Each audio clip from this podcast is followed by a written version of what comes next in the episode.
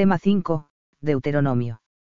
Al terminar el libro de los números, las tribus israelitas estaban acampadas en las estepas de Moab, frente a Jericó, a las puertas ya de la tierra prometida. En ese lugar comienza el Deuteronomio, en el que Moisés pronuncia tres largos discursos, antes de bendecir a las tribus y morir. Ahí se termina el grupo de cinco libros con los que comienza la Biblia, llamado Pentateuco, expresión que en griego significa cinco estuches en alusión a los recipientes en los que se guardaban cada uno de los rollos que contenían el texto manuscrito de estos cinco libros, o también Torah, palabra hebrea que significa instrucción o enseñanza, aunque de ordinario suele traducirse por ley. En esta lección estudiaremos su contenido y los principales ecos que ha tenido en la tradición cristiana, pero también, ya que es el último libro del Pentateuco, nos detendremos a considerar algunas cuestiones generales acerca de estos libros, una vez que tenemos un primer conocimiento del contenido de cada uno de ellos. 1. Lectura del libro del Deuteronomio. El título de Deuteronomio procede de la versión de los 70, que en DT 17, 18 en lugar de traducir, que cuando, el rey, se siente en el trono real haga escribir, para uso suyo, en un libro una copia de esta ley, tradujo al griego. Esta segunda ley, igual a tu Deuteronomio Ontouto. No obstante, en el conjunto del Pentateuco en su forma actual, el título resulta adecuado, ya que el libro incluye junto con recuerdos históricos, largos discursos, y numerosas exhortaciones un segundo conjunto legislativo, que contiene, con diferencias más o menos grandes según los casos, un cuerpo de leyes semejante al contenido en el libro del Éxodo. Tal como lo leemos ahora, la estructura del Deuteronomio puede ser contemplada desde diversas perspectivas. Una de ellas es la que hace consistir el libro fundamentalmente en tres grandes discursos atribuidos a Moisés, precedidos de un breve enmarcamiento geográfico e histórico y culminados por un largo epílogo, compuesto de varias piezas. 1.1. Primer discurso de Moisés, Introducción histórica. Moisés hace memoria de los episodios más sobresalientes del Éxodo, desde la gran teofanía del Joura hasta llegar a los campos de Moab, donde se encuentran, DT 1,64,43. Todo este discurso sirve para exhortar al agradecimiento a Dios por las hazañas grandiosas realizadas en favor del pueblo. A grandes rasgos se recuerda. La partida de la expedición desde el monte Jourab, DT 1,6 a 18. Los sucesos de Cadés, con la negativa del pueblo a subir a la tierra de Canaán ante el informe de los exploradores, DT 1,19 a 46 la llegada y establecimiento del pueblo en Transjordania, DT 2,13,29. Y la infidelidad del pueblo en Baal peor cuando estaban casi a las puertas de la tierra prometida, DT 4,1 a 8. El discurso termina con la exposición de las exigencias que trae consigo la alianza del monte Jourab, y con unas perspectivas de castigo que preparen el camino a la conversión, DT 4,9 a 40. 1.2. Segundo discurso de Moisés, la ley.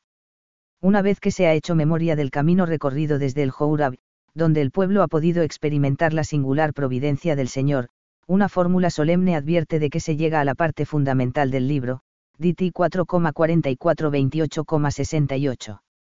Esta es la ley que promulgó Moisés ante los hijos de Israel. Estas son las disposiciones, las leyes y las normas que ordenó Moisés a los hijos de Israel, después de su salida de Egipto. DT 4,44 a 45 y esto es lo que sigue. En primer lugar, subrayando su importancia, se promulga el Decálogo, DT 5,1 a 22, acompañado de una exhortación a permanecer fieles a esa norma de conducta, sin desviarse a derecha ni izquierda, DT 5,23 a 32. Le sigue una llamada a la fidelidad a Dios, que se inicia con una profesión de fe en el Dios único, la EMA, DT 6,1 a 9, y continúa con el recuerdo de la elección de que han sido objeto por parte de Dios, con la fuerza que eso les proporciona, DT 6,17,26. La peregrinación por el desierto, con las infidelidades del pueblo y los castigos que recibió de Dios, así como las victorias que les concedió, son vistas como modelo de lo que puede suceder cuando estén en la tierra prometida, DT 8,111,31. La parte central del discurso la constituye una recopilación extensa de varios conjuntos legales y morales, DT 12,126,15, que ha sido denominada Código Deuteronómico. Su primera parte se dedica a los deberes para con Dios. Su premisa fundamental es que como solo hay un Dios, Solo debe haber un lugar en el que reciba culto legítimo, y se especifican algunas normas sobre los sacrificios, los diezmos y el calendario cultual que se debe seguir, DT 12,216,17. A continuación, se mencionan los estamentos que configurarán las instituciones de Israel, los jueces, los reyes, los sacerdotes y los profetas, DT 16,18-18,22. Sigue una larga serie de normas dirigidas a defender los derechos de la persona, la familia y la sociedad, con especial atención a la protección de los más débiles, DT 19,126,15. Esta recopilación de leyes termina con una llamada apremiante a cumplir la ley de Dios, hoy, el Señor, tu Dios, te ordena poner por obra estas leyes y normas, guárdalas y llévalas a la práctica con todo tu corazón y con toda tu alma, DT 26,16. El Señor se compromete a ser el Dios de Israel y a otorgarle el más excelso honor entre todos los pueblos de la tierra, mientras que el pueblo se compromete a ser fiel a la ley de Dios, DT 26,17 a 19. A continuación, vienen unas últimas instrucciones sobre la ley y el culto, DT 27,1 a 13. Por último, se añade una larga serie de bendiciones y maldiciones para quienes cumplan o incumplan lo mandado en la ley, DT 27,14-28,68. 1.3. Tercer discurso de Moisés, exhortación a permanecer fieles a la alianza. Así como en el Jourab, tras la donación de la ley, el pueblo había establecido una alianza con el Señor, Ahora, en el país de Moab, Moisés insiste en la necesidad de ser fieles a esa alianza, Diti 28,69. Invoca el recuerdo de la salida de Egipto y de la alianza hecha con Dios, Diti 29,1 a 9, con la intención de mostrar a las generaciones futuras que deben mantenerse fieles a lo pactado con el Señor, Diti 29,10 a 20, y termina haciendo una llamada exigente a tomar una decisión correcta, a optar por ser fieles a Dios, que es escoger la vida, en vez de apartarse de sus caminos, que es escoger la muerte, Diti 29,21-30,20. 1.4. Epílogo, últimos actos de Moisés. Una vez concluidos los discursos, se habla de los últimos actos de Moisés, Diti 31.132,52. De entrada, se narra la elección de Josué como sucesor de Moisés, Diti 31,1 a 8, a la que siguen unas instrucciones sobre la ley y su custodia en el Arca de la Alianza, DT 31,9 a 29. Ya con tono de despedida, Moisés entona su solemne cántico, DT 32,1 a 44, y seguidamente pronuncia sus bendiciones sobre pueblo de Israel en su conjunto y sobre cada una de las tribus, DT 33,1 a 29. Por fin, se narra la muerte del gran liberador y legislador de Israel, DT 34,1 a 12.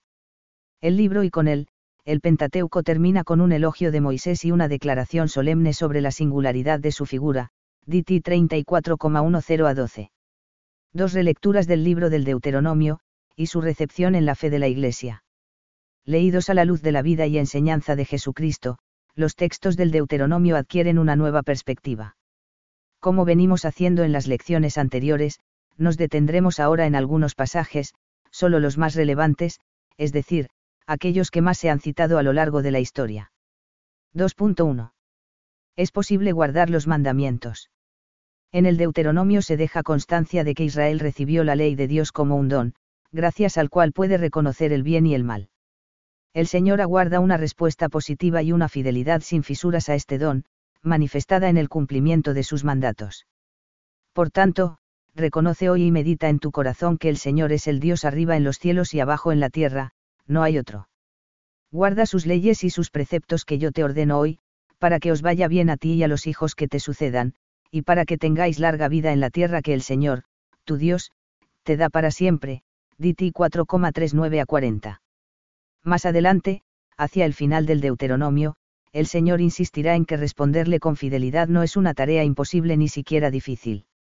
El presente mandamiento que hoy te ordeno no es imposible para ti, ni inalcanzable no está en los cielos para decir, ¿quién podrá ascender por nosotros a los cielos a traerlo y hacérnoslo oír, para que lo pongamos por obra?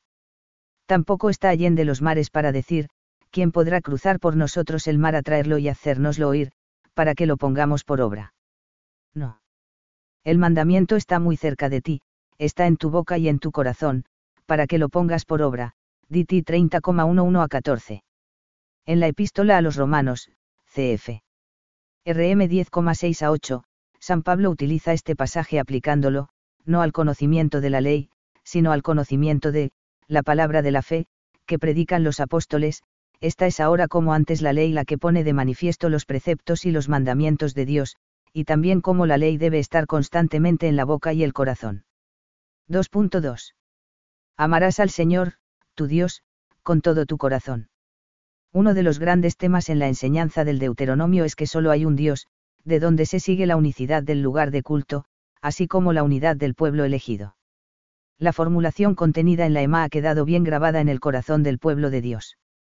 Escucha, Israel, el Señor es nuestro Dios, el Señor es uno. Amarás al Señor, tu Dios, con todo tu corazón, con toda tu alma y con todas tus fuerzas.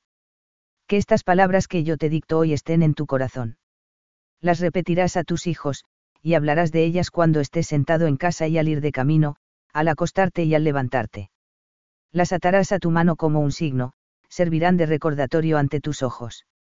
Las escribirás en las llambas de tu casa y en tus portones, Diti 6,4 a 9. Se trata de un pasaje entrañable, de singular importancia para la fe y la vida del pueblo elegido. La primera palabra hebrea de ese versículo Ema, escucha, da nombre a la célebre oración rezada desde hace tantos siglos por los israelitas, en la que se recita este pasaje bíblico seguido de algunos otros, Diti 11,18 a 21 y Enem 15,37 a 41. Comienza con una clara y solemne profesión de fe monoteísta, característica distintiva de Israel respecto de los pueblos vecinos de Oriente. En la enseñanza de Jesús se considera este mandamiento del amor a Dios como, el mayor y el primer mandamiento, y la vez se le une inseparablemente el de amar al prójimo, cf. MT 22,36 a 40. Precisamente en la persona de Jesús es donde este mandamiento se cumple en plenitud. En él se realiza la máxima intensidad del amor del hombre a Dios. Por eso, a partir de ese momento, amar a Dios con todo el corazón, con toda el alma y con todas las fuerzas, significa amar al Dios que se reveló en Cristo y amarlo participando del amor mismo de Cristo. 2.3. Jesús, nuevo Moisés. El gran protagonista humano de este libro, al igual que del Éxodo, Levítico y Números, es Moisés. El último capítulo del Deuteronomio, donde se narra su muerte y sepelio, se concluye con unas palabras de homenaje a este hombre de Dios. No ha vuelto a surgir en Israel un profeta como Moisés, a quien el Señor trataba cara a cara, nadie ha hecho los signos y prodigios que el Señor le envió a realizar en la tierra de Egipto, contra el faraón, sus servidores y todo su país, ni ha habido mano tan fuerte, ni realizado tamaños prodigios como obró Moisés a los ojos de todo Israel, Diti 34,10 a 12. En este epílogo se considera a Moisés como un profeta, es más, como el más eminente profeta que jamás hubiera existido. ¿Quiere esto decir que en los planes de Dios no estaba el que viniese más adelante alguien como Moisés o incluso superior a él? 80 En el propio libro del Deuteronomio hay otro pasaje que apunta a que sí cabría esperar un profeta así. El Señor, tu Dios, suscitará de ti, entre tus hermanos, un profeta como yo, a él habéis de escuchar. Así lo pediste al Señor, tu Dios, en el Jourab, el día de la asamblea, cuando dijiste, no quiero seguir oyendo la voz del Señor, mi Dios, ni ver más este gran fuego, no vaya a morir. Y el Señor me dijo, está bien lo que han dicho. Le suscitaré un profeta como tú de entre sus hermanos, y pondré mis palabras en su boca, él les hablará cuanto yo le ordene. Si alguno no escucha las palabras que hablará en mi nombre, yo le pediré cuentas. Pero el profeta que ose pronunciar en mi nombre una palabra que no le haya mandado decir, y el que hable en nombre de otros dioses, ese profeta morirá, Diti 18,15 a 20. Todo este pasaje es importante para la institución del profetismo en Israel. Para comprender su alcance es necesario tener en cuenta que cuando en el Antiguo Testamento se designa a alguien como, profeta, esa palabra, que también usaban los pueblos vecinos para referirse a algunos personajes que se dedicaban a la adivinación, tiene en Israel un sentido distinto. Las gentes de las naciones cercanas recurrían a adivinos o videntes en busca de una orientación acerca del futuro, pero Israel había de vivir confiado en el Señor, por lo que el recurso a esos adivinos se considera una abominación. Cuando entres en la tierra que el Señor, tu Dios, te da, no imites las abominaciones de esas naciones. Que nadie de los tuyos haga pasar por el fuego a su hijo o a su hija, ni practique adivinación, augurios, encantamientos, ni maleficios. Que no haya hechiceros, ni quienes consulten a los espíritus, ni adivinos, ni evocadores de muertos. Porque todo el que practica esas cosas hace abominación para el Señor, y por causa de esas abominaciones el Señor, Dios, los expulsa ante tu presencia, Diti 18,9 a 12. En Israel un, profeta, no es un adivino, sino alguien que, con la ayuda de Dios, orienta al pueblo en sus caminos. La misión fundamental del profeta será hablar en nombre del Señor y anunciar el significado y alcance de acontecimientos pasados, presentes y futuros, los israelitas no necesitarán para nada, por tanto, de adivinos, de magos ni de nigromantes evocadores de muertos, tan relacionados con la idolatría y la superstición. A lo largo de su historia los israelitas experimentaron las mismas tentaciones que sus vecinos para averiguar lo que no estaba a su alcance, e incluso cayeron con frecuencia en ellas, hasta el horrendo, hacer pasar por el fuego, a los hijos eufemismo que designaría verdaderos sacrificios humanos, CF 2R 21,6, repetidas veces condenado en la Biblia, CF. YIAR 7,31, EZ 16,20 a 21.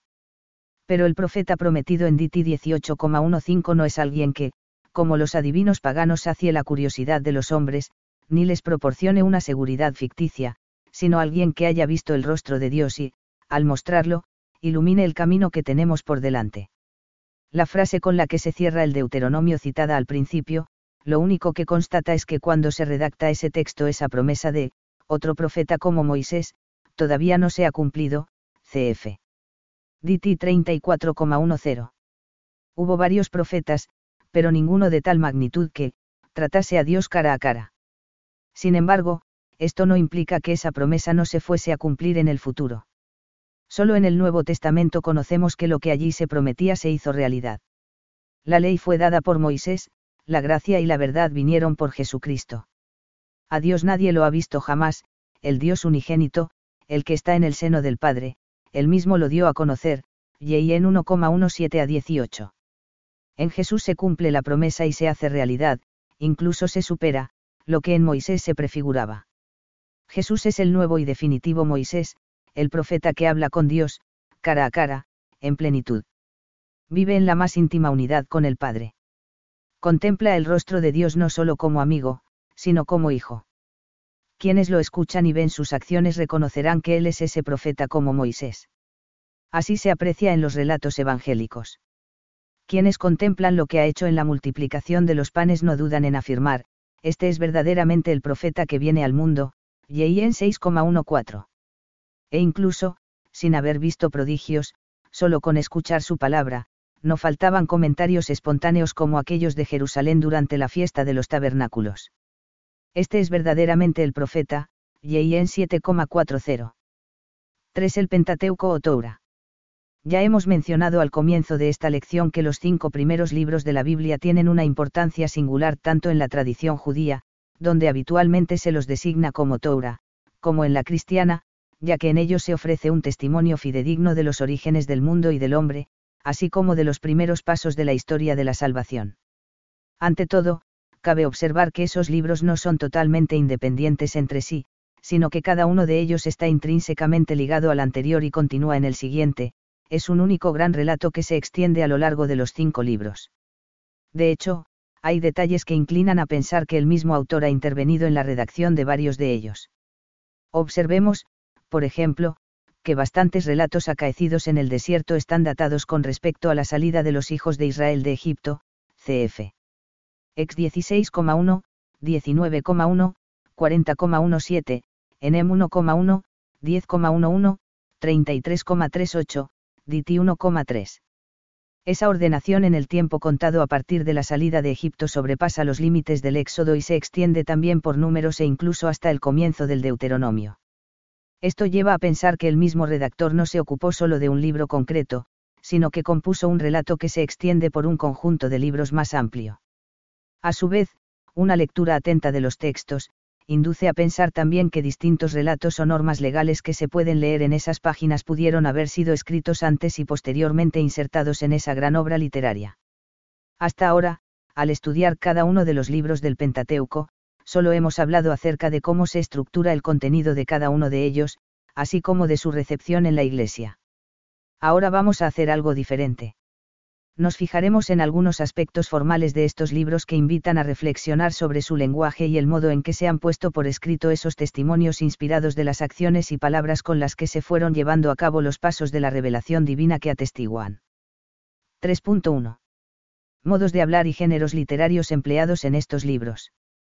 Desde el comienzo de la Biblia, en el libro del Génesis, el lector se encuentra ante un texto que le habla del mundo, del hombre y de la historia en la perspectiva de la fe de Israel, a la luz de lo que Dios le había ido manifestando con hechos y palabras. Se trata de un texto que es testimonio inspirado de la revelación divina. No pretende ofrecer una explicación científica de las cosas o de la historia, sino religiosa. De entrada, en los once primeros capítulos del Génesis se narran acontecimientos desconectados de toda precisión temporal o geográfica que se pueda localizar con certeza. En ellos se expresan verdades acerca de Dios y sus designios salvíficos mediante un lenguaje común en la antigüedad, que es el lenguaje mítico.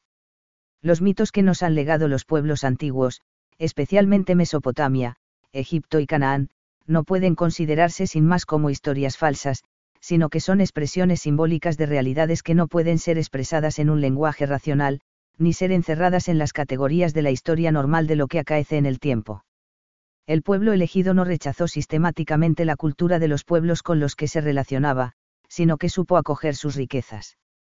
Los autores sagrados hicieron una selección de los elementos literarios que podían servir para explicar de modo adecuado e inteligible a la sensibilidad de sus contemporáneos el mensaje que el Espíritu Santo quería transmitir por medio de sus escritos al pueblo de Israel y, a través de su experiencia religiosa, a toda la humanidad.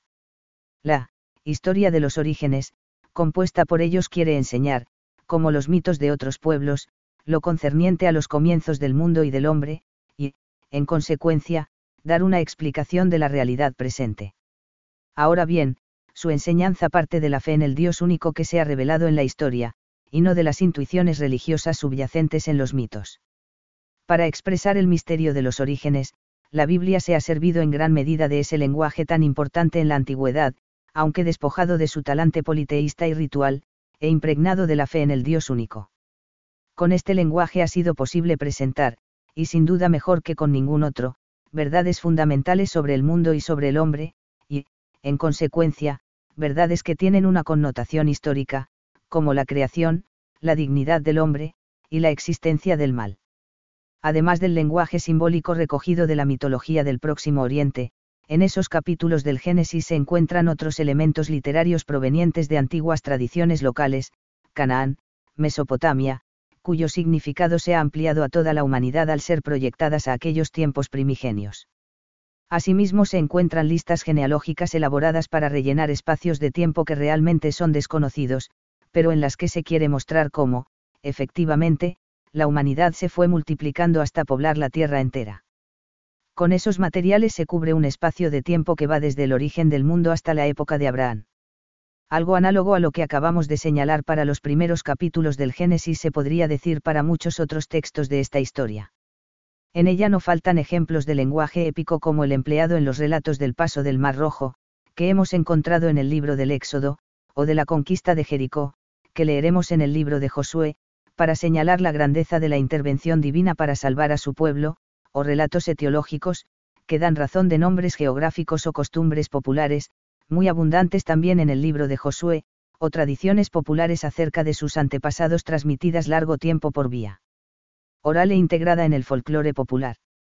En textos que estudiaremos más adelante, como los libros de los reyes, también encontraremos alusiones a textos oficiales de las cancillerías reales como pudieron ser los que se mencionan como, libros de las crónicas de los reyes de Israel, 1R14,19 y otros, y los, libros de las crónicas de los reyes de Judá, 1R14,29 y otros.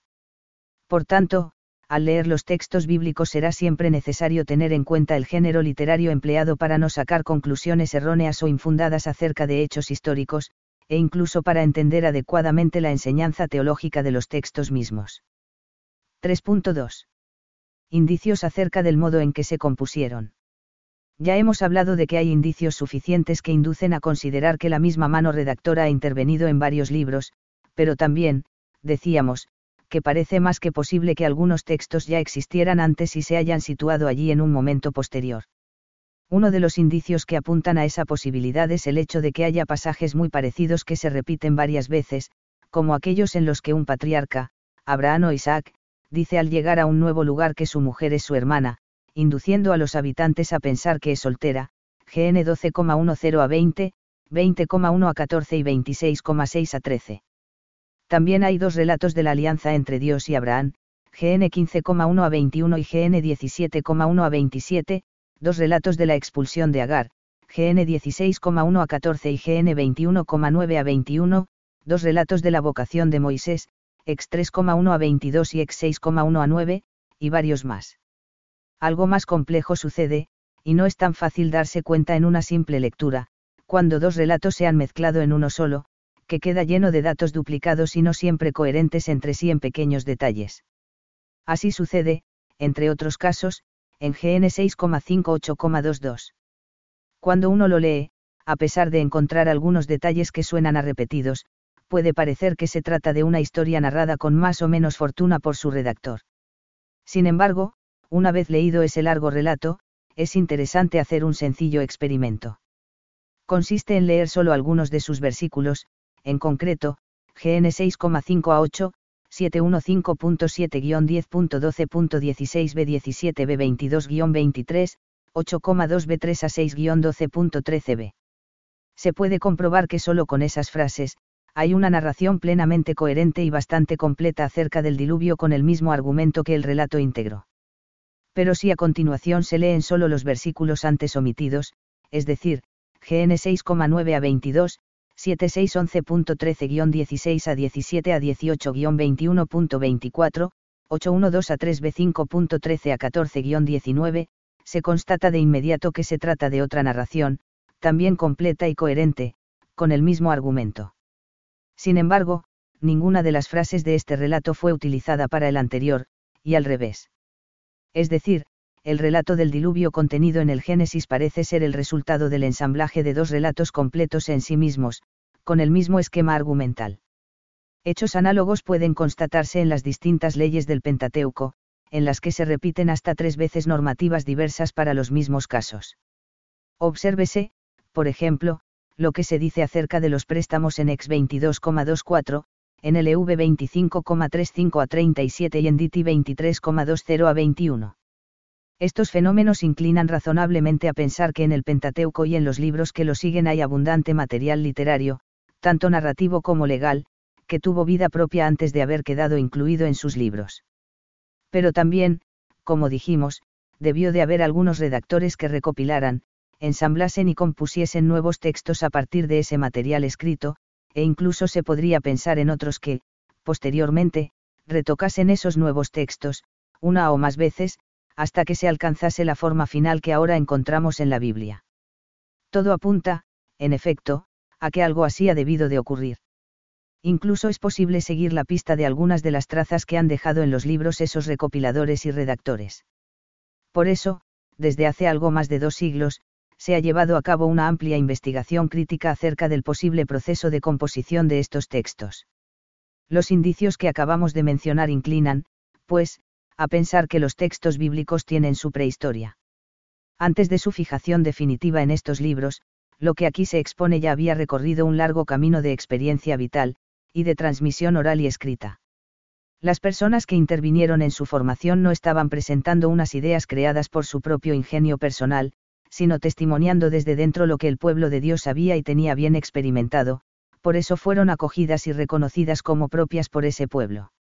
Una vez puestas por escrito las primeras piezas literarias que lo integrarían, esos textos no quedaron fosilizados como letra muerta, sino que fueron leídos e interpretados una y otra vez en las sucesivas vicisitudes históricas del pueblo elegido, y esas nuevas lecturas e interpretaciones fueron sacando a la luz sus potencialidades ocultas, como hemos visto en las lecciones anteriores. 3.3. Algunas aproximaciones actuales al proceso de composición del Pentateuco. Casi dos siglos de investigación histórico-crítica han llevado a establecer algunos puntos de referencia que, aunque hipotéticos, ofrecen una aproximación al proceso en que se han ido escribiendo esos libros y configurando las colecciones en las que se integran. En nuestros estudios actuales, en los que estamos realizando una primera aproximación a la Biblia, no disponemos de tiempo ni espacios suficientes para hablar de los caminos que ha seguido esa investigación y el modo en que se ha ido llegando a las hipótesis hoy más difundidas. Nos limitaremos a mencionar, a grandes rasgos, una exposición sintética de lo que se considera más probable acerca de ese proceso. Quien lo desee puede ampliar esa información en la bibliografía citada al final de este manual. Actualmente la mayor parte de los investigadores consideran que las últimas etapas en la redacción del Pentateuco tuvieron lugar en el entorno del Templo de Jerusalén reconstruido en la época de dominio persa, en ambientes sacerdotales. Por eso se suele hablar de una redacción sacerdotal, con diversos estratos. Pero esa redacción no parte de la nada, sino que ya había abundantes materiales presacerdotales, de diversas procedencias, que fueron integrados en el conjunto un acercamiento más o menos ordenado a lo que se aporta en cada uno de los pasos más significativos de ese proceso de composición se podría condensar así. Los bloques literarios más antiguos contenidos en el Pentateuco están constituidos por dos relatos fundantes de la propia identidad que nos ofrecen dos puntos de vista complementarios de los orígenes de Israel, cada uno con sus propias connotaciones teológicas. El ciclo de Jacob, que proporciona una excelente explicación genealógica de la unidad existente entre las tribus asentadas en Canaán desde el comienzo de la Edad del Hierro, en los albores del primer milenio hace. Las primeras manifestaciones de Dios en la historia humana bien pudieron ser como las que expresan estos relatos, en la intimidad de personas singulares elegidas por el Señor para mostrar su cuidado providente, su fidelidad y su capacidad de actuación en distintas regiones. La respuesta a Dios se vive en el ámbito familiar, el patriarca del clan es el responsable supremo de todas las cuestiones que afectaban a la vida de todo el grupo, también en lo que se refiere a las costumbres religiosas. La designación, Dios de mi Padre, era la habitual entre los miembros de la familia, a lo largo de generaciones, para designar al que había dado muestras de que era su protector allá donde estuviesen en cada momento buscando pastos y agua para sus ganados. El memorial de la liberación de Egipto, que configura otro relato fundante de la identidad de Israel, al remontar los orígenes de aquellos que tomaron posesión de la tierra de Canaán a la generación que experimentó la protección divina en el Éxodo. La intervención divina para salvarlos sigue manifestando que Dios es providente y misericordioso, que no permanece indiferente ante las necesidades de la gente, y que tiene designios salvadores. También va manifestando que su modo de actuar, de ordinario, es a través de mediadores como Moisés en esos relatos, y que reclama una correspondencia confiada no basta con permanecer inactivos y dejarlo actuar, sino que recibir sus beneficios implica asumir decisiones comprometidas a abandonar Egipto, el país donde llevaban años viviendo confiando en su palabra. Ligado a esa experiencia, el pueblo va descubriendo que, el Dios de sus padres, no es un Dios local más, sino que posee una soberanía universal. En otros textos previos a la redacción sacerdotal se guarda también memoria de avances en el conocimiento de Dios y de su relación con Israel y los pueblos vecinos las circunstancias que llevaron a la centralización del culto en el Templo de Jerusalén, primero durante el reinado de Ezequías y de modo más definitivo en el de Josías, que han dejado sus huellas en los textos del Pentateuco, testimonian la progresiva y plena manifestación de la unicidad divina, solo el Dios de Israel es el Dios verdadero. Los demás dioses no son nada, figuras de barro, madera o metal. Recuerdos ligados a la figura de Moisés ayudan a ratificar la figura del mediador. El único Dios verdadero dirige, cuida y guía a su pueblo por medio de hombres elegidos. La figura del mediador, por su parte, va adquiriendo diversos matices diferenciales profeta, legislador, organizador del culto, que tendrán más amplios desarrollos en la historia de Israel. Las leyes que rigen con sabiduría la vida del pueblo tienen su origen en Dios, que ha hecho y ordenado el mundo y la sociedad humana. A medida que se progresa en el conocimiento de Dios, de la dignidad del hombre y de la elección de Israel, esas normas legales se van perfilando y perfeccionando.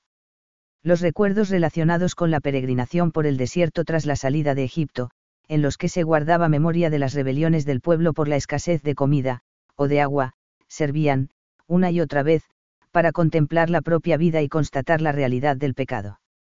Pero también enseñaban que Dios nunca abandona y que cuando se clama a Él, interviene para salvar. Los textos presacerdotales del Génesis expresan el orden y la bondad de la acción de Dios en el origen del mundo, pero también señalan que ese orden original fue roto por culpa del hombre y la mujer, que transgredieron el mandato del Señor, seducidos por la serpiente. Ellos, y no el Señor, son los responsables del desorden, la violencia y los males que se siguieron. Pese a todo, el Señor se compromete a mantener la esperanza de salvación y permite sobrevivir a los que, como Noé, son fieles. La mayor parte de esos textos presacerdotales se han conservado con una redacción que en muchos casos se puede caracterizar como, deuteronomista, es decir, que concede una prioridad esencial al reconocimiento del Señor como único Dios verdadero, y, en consecuencia, a la unicidad del culto en el templo, el lugar que él había elegido para habitar en él. Parte notable de este importante progreso en la revelación, que supone la manifestación decisiva de la unicidad divina, es la reformulación de muchas normas legales arraigadas en Israel desde antiguo, que constituye lo que se ha denominado como Código Deuteronómico. Esa actualización se realizó buscando mantener una gran fidelidad a lo recibido, de ahí que se advierta explícitamente que, no les añadirás ni les quitarás nada, DT 13,1, pero que se concreta en las circunstancias peculiares del día de hoy, CF. DT 8,18, 10,8, 29,3. La forma que iba tomando el libro del Deuteronomio, con los prólogos y epílogos que se añadieron al código hasta darle un formato análogo a los tratados de alianza, ofrece un testimonio fiel de que Israel se sabe ligado por un compromiso firme a permanecer fiel al Señor. La alianza constituye, de hecho, uno de los grandes temas teológicos a través de los cuales se configuran las relaciones entre Dios y su pueblo. Posteriormente, la redacción sacerdotal, PG, testimonia, en una síntesis armoniosa, el avance en la captación de la revelación divina hasta ese momento, integrando y complementando en un gran relato las certezas fundamentales de la fe de Israel. El único y verdadero Dios ha creado el mundo, domina a toda la naturaleza, es todopoderoso. Hizo bueno el mundo, como un gran templo. El hombre fue hecho para darle culto en todo lugar con su trabajo, y mantener una relación amistosa con él. Pero el pecado introdujo una separación entre los hombres y Dios. El ser humano se fue alejando de él y haciéndose cada vez más violento. Dios tiene designios de salvación, elige un pueblo los descendientes de Abraham para que sea su mediador con todas las gentes de la tierra, y establece con ellos una alianza que se irá renovando hasta hacerse definitiva. Dios les da su ley, y el pueblo se compromete a cumplirla. En la redacción de esta historia queda constancia de que el pueblo recibe en el Sinaí no solo unos preceptos cultuales, sino también un ordenamiento jurídico para la vida, ya que sólo así puede ser verdaderamente un pueblo en un grupo de gentes donde reinase la anarquía faltaría la libertad. Con la construcción de un santuario, que sirve de morada a la gloria de Dios, se restituye de algún modo la presencia de Dios entre los hombres, rota por el pecado, y el pueblo de Israel se constituye, de ese modo, en, pueblo sacerdotal, mediador de la presencia de Dios entre todas las naciones de la tierra. Se empiezan a abrir perspectivas acerca de la dimensión universal de la salvación. La integración de las tradiciones ligadas a Abraham, por ejemplo, recuerda que él, padre de muchos pueblos, tiene un puesto decisivo en esos designios divinos. Los relatos que tienen como protagonista a José en Egipto, además de ser vínculo de unión entre las dos grandes tradiciones fundantes del pueblo, la patriarcal, y la del Éxodo, presenta con naturalidad el hecho de que el pueblo de Dios pueda vivir en tierra extranjera como sucedió durante la cautividad de Babilonia, y después en la época persa y helenística, aunque siempre con el corazón y la mirada puesta en su propia tierra.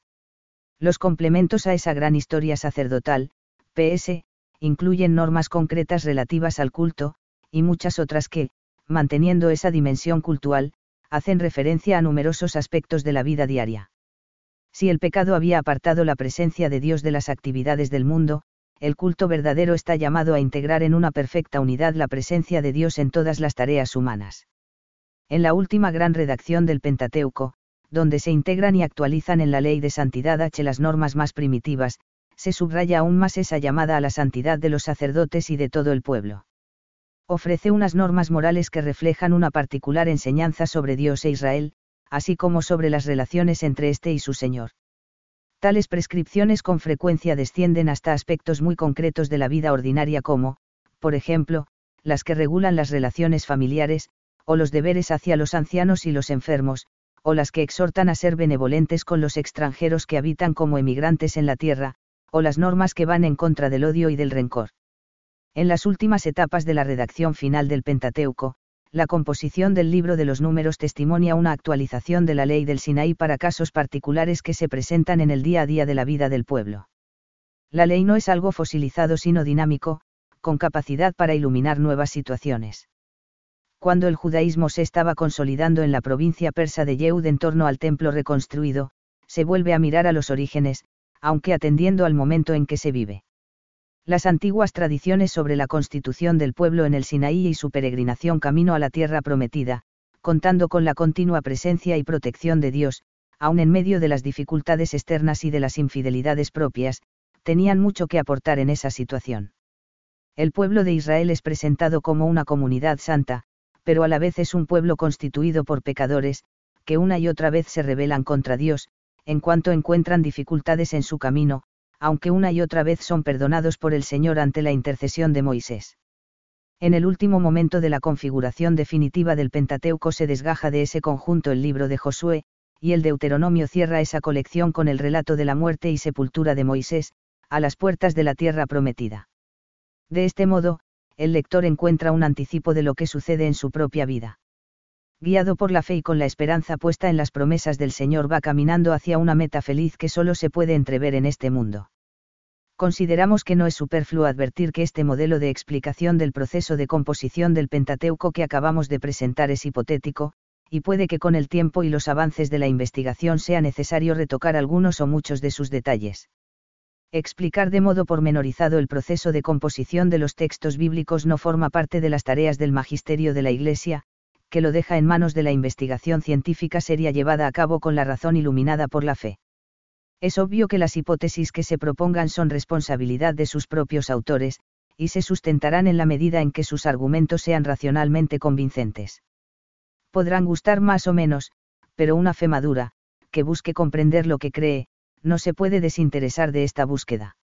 La tarea es compleja a la vez que apasionante, y un gran número de exegetas han dedicado a ella sus mejores esfuerzos técnicos con la metodología histórico-crítica. A pesar de las dificultades y de que sus resultados serán siempre provisionales, es una tarea a la que no se puede renunciar en la Iglesia. Conocer, en la medida en que sea posible, los caminos y vericuetos a través de los cuales los hechos y enseñanzas divinas fueron tomando forma literaria tiene capital importancia para la comprensión teológica de lo que estos libros de la Escritura significan en el contexto de la revelación divina. Para lograr ese objetivo, junto con la investigación histórico-crítica, que se orienta a captar el sentido pretendido por los autores bíblicos, el estudio de los géneros literarios y la contextualización, se han de conjugar como lo hizo notar Benedicto XVI, siguiendo los principios enunciados por la Constitución dogmática de Iberbund del Concilio Vaticano II aquellos criterios que derivan de la dimensión divina de la Biblia. 1. Interpretar el texto considerando la unidad de toda la escritura, esto se llama hoy exegesis canónica. 2. Tener presente la tradición viva de toda la Iglesia, y, finalmente. 3. Observar la analogía de la fe, Verbum Domini, N34 de donde Benedicto XVI concluye que, solo donde se aplican los dos niveles metodológicos, el histórico crítico y el teológico, se puede hablar de una exegesis teológica, de una exegesis adecuada a este libro, que es la Biblia, Verbum Domini, N34.